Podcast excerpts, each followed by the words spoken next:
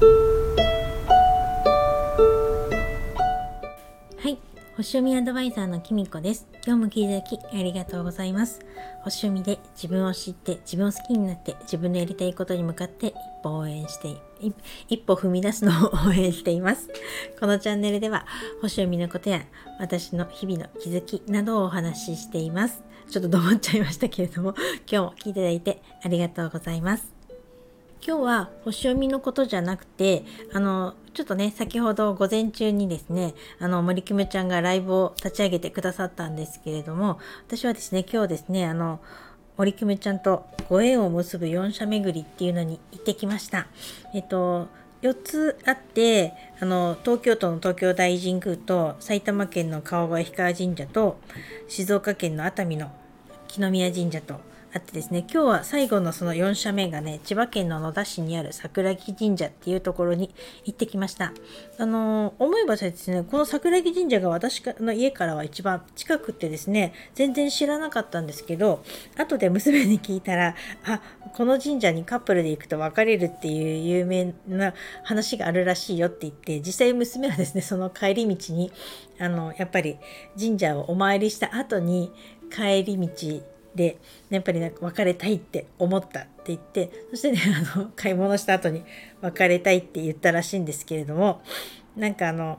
でもねあの実際神社に行ったら結構お盆だお盆休みの人が多いのかな。だからあのカップルってていうかあのご夫婦で来てるような方もね結構いらっしゃってで今日やっぱり台風の影響でお天気がね不安定でどうかなっていけるかなってねあの森久ちゃんとも話してたんですけれども結局ね朝からすごくいいお天気にあのおかげさまでなってお参りする時はですねすごくいいお天気でむしろ暑いぐらいで本当に日傘ないときついねぐらいなような本当な本当にねそういう暑いお天気だ晴れてたんですけどお参りが終わってあのそのね神社ね私初めてだったんですけど生絞りをしてくれるオレンジジュースの自動販売機がありましてそこで初めて私あの体験してそのオレンジジュース飲んだんですけどすごく美味しくてそれ飲みながらあの森久美ちゃんが立ち上げてくれたライブをねちょっとして参加してそれが終わった後ぐらいからやっぱりポツポツ雨が降ってきてであのまあまたねそのだから移動してる間降ってたんですけどあの駅に着いたらまた晴れたりとかしてであの後で森久美ちゃんともねあの今回この4社巡りした時いつもお天気が良かったんですよね暑いぐらいで。だったので私たち一緒だと 割と晴れるよねっていう話して私は自分が晴れ女っていうねあまり意識はなかったんですけどきっとこれは森久美ちゃんがね、皆さんいつも分かってると思うけど、あの明るさでね、晴れ女なんじゃないかななんて私は思いました。うん、でね、本当に神社ね、サムネにあげてますけど、すごくね、可愛らしいっていうか、本当にね、桜をモチーフにした感じの神社で、綺麗で、あの、まあ、ライブでもお話ししてましたけど、あの、本本堂本堂っていうのかな？何て言うんだろうあのお賽銭を入れるあのお参りをするところまで行くのって普通なんかこう木とかねあと石段だったりとかすると思うんですけどあのね石畳みたいな感じだったんですよ。でねちょっと写真だと分かりにくいかもしれないんですけどこういうね石畳になった神社って私初めて見たなと思って。でちょっとやっぱり夏なんであのミストシャワーが両脇から出ててなんかまあ涼しくしてくれるっていうような感じであのちょっとね休憩するところも日陰をねあのテントみたいなの張ってくれて休めるようになってたりとかしてあの本当にこう最近の神社ってやっぱり大きなところとかはいろいろ気を使ってるんだななんて感じましたね。で、この4社巡りをするとですね、あの、ちょっとインスタにもあげましたけど、スマホショルダーっていうのをくれるっていうことをこの日初めて知りまして、で、青とピンクとあったんですけど、私はですね、あの、青にしました。なんかちょっと青の方が私も好きだったんで、で、きっと森君ちゃんはピンクにするだろうと思って、私の後に行ったらピンクって言ってたので、やっぱりと思ったんですけど、やっぱり本当にピンクもすごく可愛くて、ちょっと私もね、さすがに確かに、桜木神社だし、迷ったんですけど、ただその4社巡りをね、やってくれたあの、ハンコをしてくれるとこに、あのその桜木神社ですね漫画のねスタンプを押してくれるそうなんですけどそれがね金とピンクだったかな赤だったかなどっちかって言ってくれたのを私はですね 迷わず金って言ってですね金をやっぱり選んでみましたけれども本当にですねあの今回やってよかったなと思います。ちょっとしたね思いつきっていうかであの気軽にねやってみるっていう風に言ったものの正直自分で熱海にね日帰りで行くとかも考えられなかったしこれもやっぱり森キムちゃんがいてくれたからこそっていうのもあってでそもそもねあの1人だったらね4社全部は巡れないなと思いましたね。こんなにね桜木神社も近いってことを知らなかったですし多分ね千葉なんてって思って面倒くさがっていかなかったかもしれないですね。実際ねこう駅を降りるとですね目の前にキッコーマンの工場があってですねあここなんだっていう風な感じだったんですけどそっからね神社ってねちょっと入り組んだ道を行くのでとても一人ではね行けないなと思いましたし川越の氷川神社もまあ行ったことある方ならわかると思うんですけど駅からって結構遠かったりとか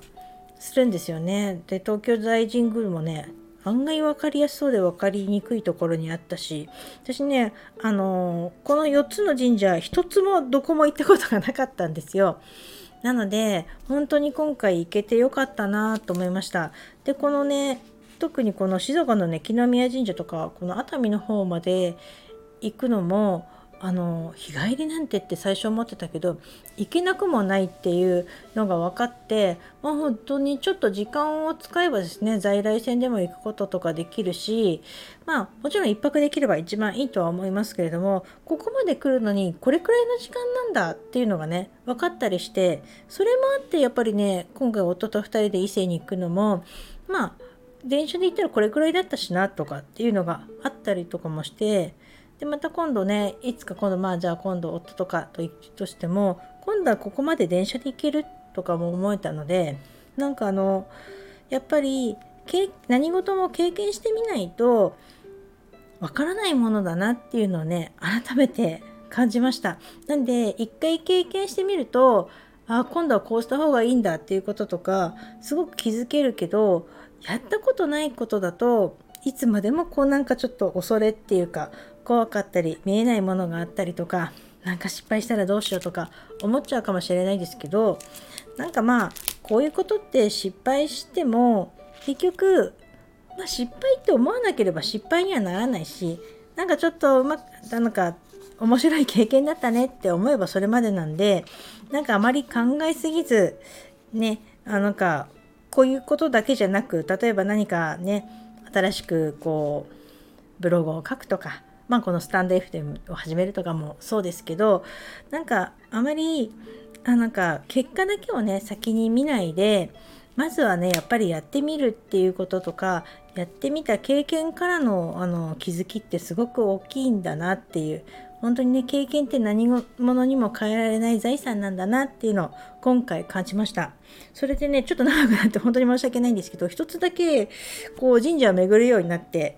分かんないことがあってそれはですねこう御朱印帳っていうのを作のを買ってねの作るようになったの書いてもらうようになったんですけど今日の桜木神社もそうだったんですけど前もって書いて書き置きの神社ってありますよね。そうするとこう